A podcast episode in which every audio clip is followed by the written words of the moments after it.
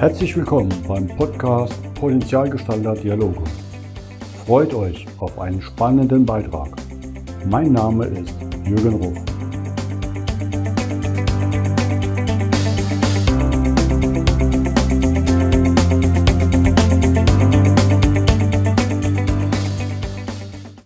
Willkommen beim heutigen Podcast. Ich freue mich. Heute gehen wir wieder nach Wien, meine Lieblingsstadt, auch von den Gästen, die ich dort habe. Und damit begrüße ich ganz herzlich Frau Dr. Viktoria Kickinger. Willkommen. Herzlichen Dank. Auch ich heiße Sie sehr herzlich virtuell bei mir in Wien willkommen. Ich freue mich sehr auf und über unser Gespräch. Ich auch. Ich finde Sie auch erstmal spannend, weil Sie sind ja, wenn ich aktuell drauf schaue, CEO und auch Gründerin der Directors Academy mit Sitz in Hamburg, wo ich mich gleich gefragt habe, wie kommt eine Wienerin nach Hamburg? Also äh, das kann ich Ihnen gleich beantworten. Äh, oder so würde ich, das würde ich gerne gleich beantworten. Als meine Familie, meine Kinder noch klein waren, hatten mein Mann einmal ein Stipendium an die Endoklinik in Hamburg bekommen. Äh, er ist Orthopäde. Und so sind wir mit den Kindern, bin ich mit den Kindern mitgegangen. Und ich kann mich noch erinnern, ich bin in Hamburg aus dem Auto gestiegen. Das war vor 35 Jahren. Da hat man noch alles mit dem Auto gemacht. Und ich bin in Hamburg aus dem Auto gestiegen, genau genommen in Blankenese. Und ich habe gewusst, da gehöre ich her. Und das, ich bin auch immer wieder,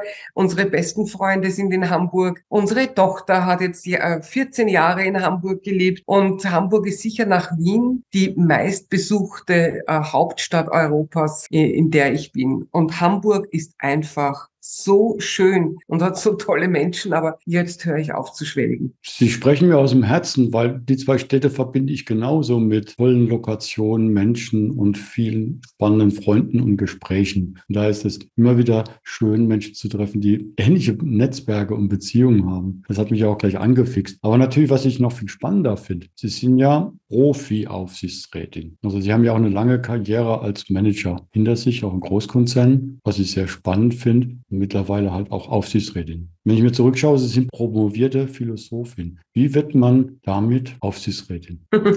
Also völlig ungeplanterweise wird man damit Aufsichtsrätin und das Studium der Philosophie, ähm, das ich dann abgeschlossen habe, das habe ich eigentlich nicht gemacht, um damit eine große Karriere zu machen, sondern ich habe nach der Geburt meiner Kinder angefangen zu studieren, habe dann sehr schnell studiert und als ich fertig war, war mir klar, also ich kehre nicht mehr ins Kinderzimmer zurück, sondern jetzt möchte ich schon das erworbene Wissen an den Mann, an die Frau bringen. Und so hat sich dann eine Karriere in der Wirtschaft, zuerst in den Medien und in der Wirtschaft ergeben. Und daraus wurde dann äh, die erste oder andere Aufsichtsratsposition. Und ich habe immer sehr schwierige Mandate inne gehabt oder angenommen, sagen wir so. Es ging dann bei einem nicht mehr, dass man das so nebenbei mitmacht, neben der Haupttätigkeit. Ich war damals die Generalsekretärin der österreichischen Post und äh, der Börse Börsegang, für den ich dorthin gekommen war, war sehr erfolgreich erledigt. Und äh, eines der Unternehmen, in dem ich im Aufsichtsrat noch immer bin, ist damals in eine ungeheure Schieflage geraten. Lehman Brothers. Wir hatten äh, ein paar Monate zuvor ein großes Unternehmen in Deutschland gekauft und durch die Lehman-Krise sind dort Kredite schlagend geworden. Kurzum, ich habe mich dann entschlossen, äh, dieses Unternehmen als Aufsichtsrätin hauptberuflich in dieser schwierigen Phase zu begleiten. Es war eine existenzbedrohende und habe äh, meinen äh, Angestelltenjob aufgegeben und habe mich ein Jahr lang nur dieser Aufsichtsratstätigkeit gewidmet. Und gut war's. Es gibt das Unternehmen heute erfolgreicher denn je. Und es zeigt sich schon, dass man mit einem mit Einsatz und natürlich, wenn man an die Sache glaubt, wirklich viel bewirken kann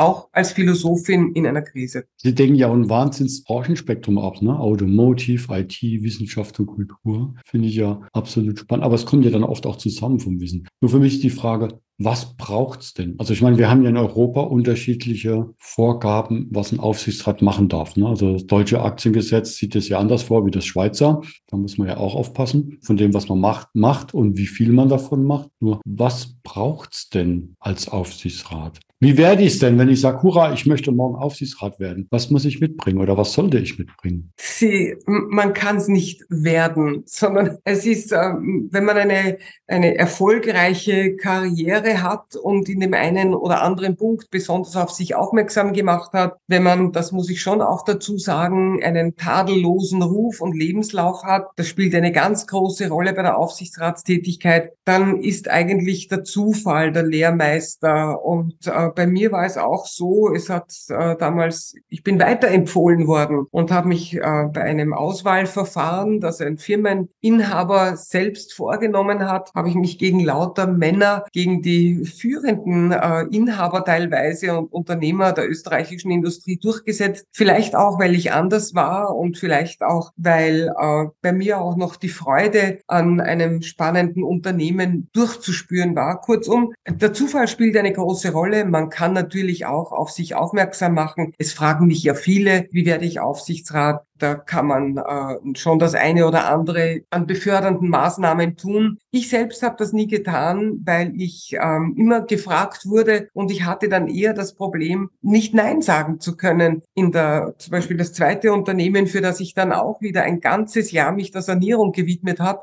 da war schon klar, dass die nicht gerade in einer Erfolgsphase sind. Und ich bin gefragt worden, ob ich reingehe in den Aufsichtsrat. Und mich interessieren schwierige Situationen sehr, weil ich in diesen Situationen alles ausspielen kann, was ich habe äh, und was ich kann. Und so ähm, habe ich dann auch nicht Nein gesagt, sehr bewusst. Und aber was dann auf mich zugekommen ist, habe ich natürlich auch nicht ahnen können. Und auch das ist sehr erfolgreich ausgegangen. Es gibt auch dieses Unternehmen noch, es wurde verkauft. Und äh, so ist das mit allen anderen auch gewesen.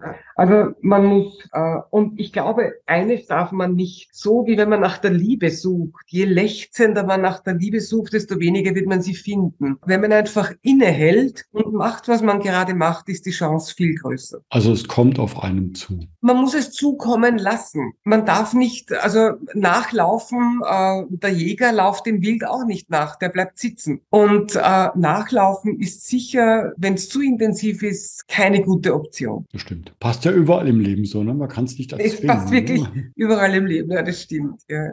ja, und so hat sich das ergeben mit der Aufsichtsratstätigkeit bin relativ rasch, aber dazu muss man keine Philosophin sein, habe ich gemerkt, äh, schon aus eigenem Bedürfnis, es gab damals keine Broschüre, keine Plattform für Aufsichtsräte mit Wissen und Information. Und damals habe ich angefangen, mich eher nebenbei mit der seriösen äh, Wissensvermittlung an Aufsichtsräte zu beschäftigen. Da gibt es ja nicht nur seriöse Player heute am Markt. Früher gab es überhaupt keine, da war ich eine Pionierin und, äh, und habe dann Stück für Stück das aufgebaut, was letztendlich letztendlich zu dieser sehr großen Directors Academy in Hamburg geführt hat. Greifen gerade mal eine Frage vorweg. Wie kann ich mich denn ausbilden? Und da sind Sie ja sehr aktiv geworden mit einer richtig großen Plattform, auch mit vielen Rechtsanwälten dabei, ähm, was ja logisch ist, glaube ich, in dem Umfeld, ähm, dann ein Angebot zu machen. Das heißt, es zieht ja vor allem auf Aufsichtsräte, die jetzt in Job sind und dann das Rüstzeug noch bekommen außenrum. Ja. Was, was findet denn so jemand denn bei Ihnen? Was bekommt er da? Also er bekommt bei uns lauter Videos wir arbeiten als mit dem Video als Wissenstransformator. Bei uns findet er keine Bücher, keine, äh, keine Präsenzveranstaltungen, sondern wir sind eine digitale Akademie mit zum Beispiel das Modul für Aufsichtsräte von Familienunternehmen besteht aus 165 didaktisch natürlich perfekt aufgebauten und aufeinander abgestimmten Videos mit einer guten Guidance dazwischen. Also man weiß sofort, was man zu tun hat. Und äh, das Video ist äh, in meinen Augen das nicht nur das Jetzt, sondern auch in Zukunft das perfekte Kommunikationsinstrument, weil ich ja am Video auch vielschichtig mich ausdrücken kann. Es ist ja nicht nur das Wort, es ist die Sprache, es ist die Mimik, es ist das Ambiente, das alles sagt etwas aus und vermittelt auch Informationen. Man findet bei uns äh, Wissen in drei verschiedenen Wissenstiefen, die, die Basics sozusagen, das Grundwissen, vertiefendes Wissen, das sind so die Dinge, wo ich wissen sollte, wo sie stehen und wie sie funktionieren. Zum Beispiel hafte ich gegenüber Dritten als Aufsichtsrat. Damit muss ich mich eigentlich im Alltag nicht herumschlagen, aber ich muss wissen, wo sie ist. Und als dritte Wissenstiefe bieten wir zu jedem Film von unseren 165, bald 175, weil wir expandieren ständig, den Link zu jenen Gesetzen äh, an, äh, auf die sich dieser Film bezieht. Also genau Paragraph, Absatz, Gesetz des jeweiligen Themas. Das ist schon viel Aufwand und das lieben unsere Kunden, unsere Community, weil sie so wirklich bis in die Tiefe hinuntergehen können. Und äh, ich fasse zusammen, ich habe jetzt Ihre Frage sehr ausschweifend beantwortet. Kurz zusammengefasst findet man auf der Directors Academy das gesamte Basiswissen, das der Aufsichtsrat einer Aktiengesellschaft, einer Bank, eines Familienunternehmens, einer Sparkasse, was auch immer, für seine Tätigkeit braucht. Wir haben für jede Zielgruppe ein eigenes Modul. Spannend. Ich habe schon überlegt, wenn ich mir jetzt anschaue, wie die Verschärfung ist der Haftungsbedingungen, ob es überhaupt noch Freiwillige gibt, die in den Aufsichtsrat gehen wollen. Das wird ja immer schwieriger, auch sich selbst zu versichern und abzusichern. Also Herr Ruff gibt es also mehr als genug. Ganz im Gegenteil. Durch diese Diskussionen der letzten Jahre hat diese Aufsichtsratstätigkeit so einen Nimbus bekommen, dass es wahnsinnig viele Menschen gibt, die nicht nur bei mir, auch woanders anrufen und sagen, bitte sagen Sie mir, wie kann ich ein, ein, ein wie kann ich Aufsichtsrat werden? Ich möchte, ich habe mir als Lebensziel gesetzt, Aufsichtsrat zu werden. Und das hängt schon auch zusammen mit diesem Goldglitter, der darüber ausgestrahlt wird. Und ich habe mir ganz konkret zum Ziel genommen, von dieser Linie, also zu 190 Grad abzuschweifen und das Gegenteil anzubieten. Zum Beispiel unsere Directors Academy ist online sehr günstig leistbar. Bei uns gibt es keinen Goldstaub, sondern da gibt es Videos, sehr gut gemachte Videos, das ist Qualität. Aber bei uns bildet man sich um, was kostet das für ein Jahr? 1350 Euro für ein Jahr. Kann ich mich rauf und runter ausbilden, weiterbilden, nachlesen, diskutieren, Roundtables besuchen, was auch immer. Und ich will damit erreichen, dass wir aus dieser, aus diesem Image des Reichtums und alle Aufsichtsräte sind Millionäre, dass man da herauskommt. Ein Aufsichtsrat tragt letztendlich die Letztverantwortung, muss sehr viel wissen,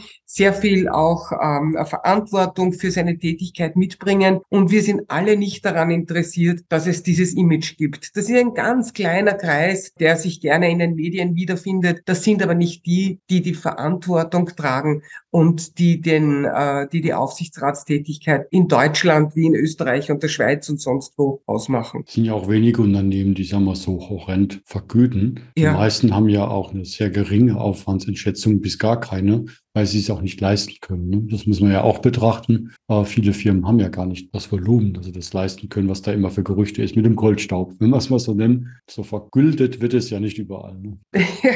Aber Sie haben da jetzt ein Stichwort geliefert, Herr Ruf, äh, manche zahlen gar nicht. Was nichts kostet, ist nichts wert. Ich würde niemandem raten und würde es auch selbst nicht tun, gegen null Entlohnung äh, ein Aufsichtsratsmandat, wo auch immer, oder Beiratsmandat anzunehmen. Denn man nimmt es ernst, äh, man trifft die Entscheidungen mit, man gerät in die Haftung, man, man gibt Zeit her, man gibt Teil seines Images her für das Unternehmen, in dem man im Aufsichtsrat ist. Ich würde niemandem raten, ohne, also nur für Gottes Lohn eine Aufsichtsratsposition anzunehmen. Das sagt, ist auch das falsche Signal. Das ist das Signal, mir ist es ganz egal, vielleicht zahle ich noch was, damit ich eine Aufsichtsratsposition kriege. Das führt genau da hinein. Wenn ein Unternehmen mich haben will, muss es sich das leisten. Und da redet man jetzt nicht von Unsummen, aber Geld steht immer auch zugleich für Wertschätzung. Und äh, wie gesagt, was nichts kostet, ist nichts wert. Sie sprechen mir aus dem Herzen, weil das ist genau die Brücke, die ich dann auch sagen wollte. Ne? Also Sie haben ja auch eine fundierte Ausbildung hinten dran, Erfahrung, Lebenserfahrung, warum man im Aufsichtsrat ist. Und es invest man investiert nie neben dem Risiko auch viel Zeit.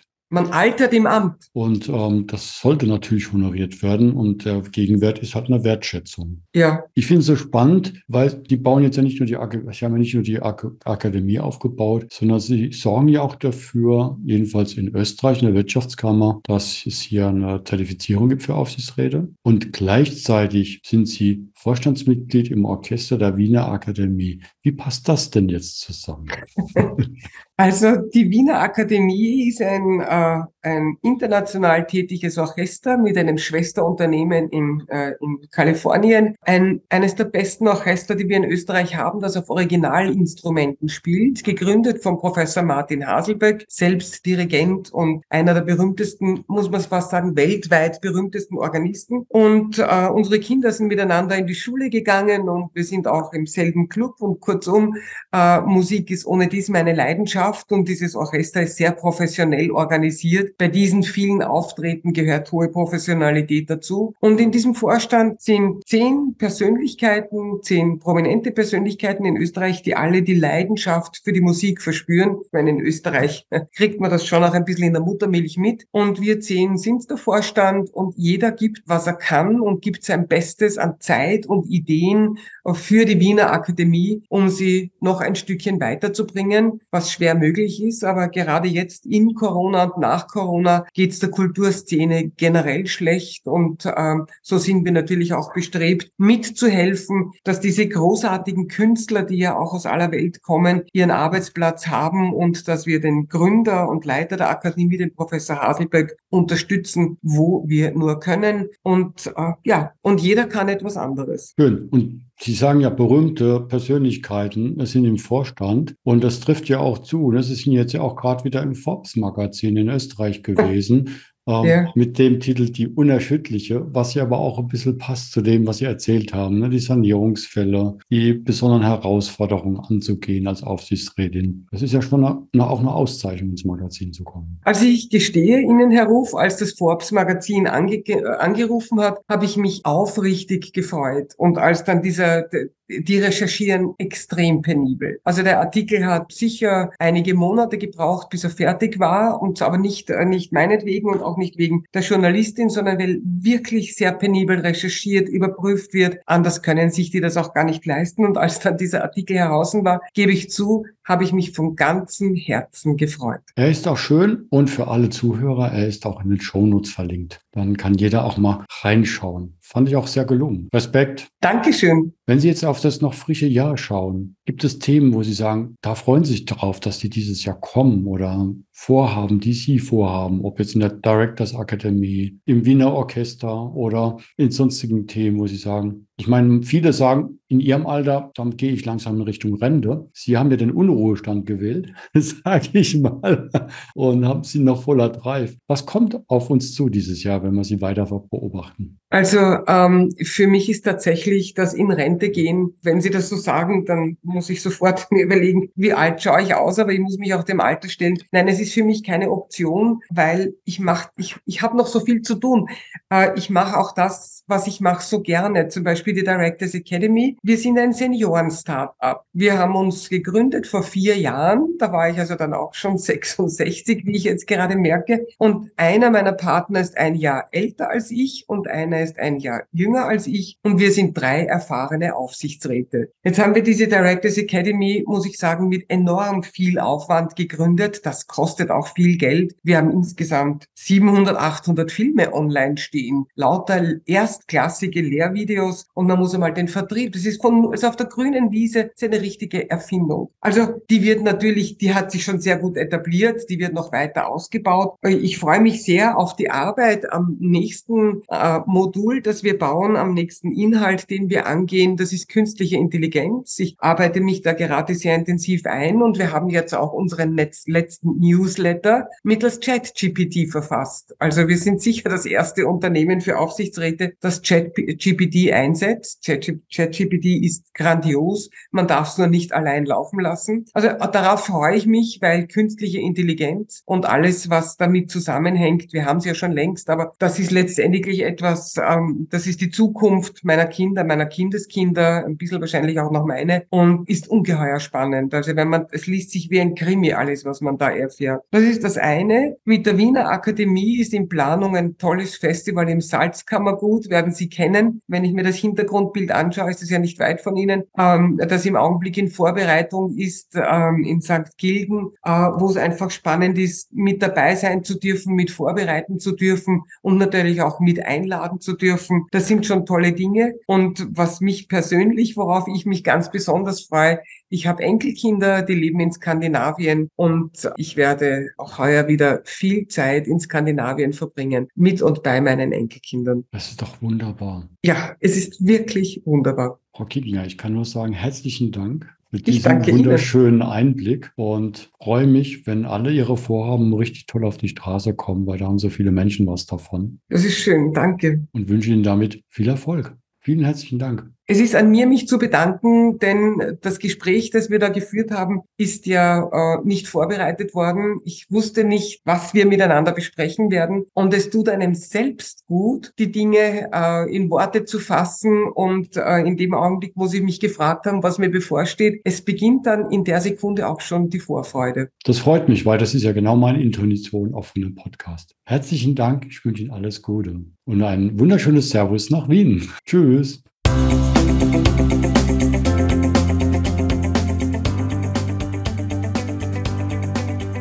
Das war der Podcast Potenzialgestalter Dialoge von jürgen.ruf.consulting. Vielen Dank, dass du vorbeigeschaut hast. Mache dir einen wunderschönen Tag.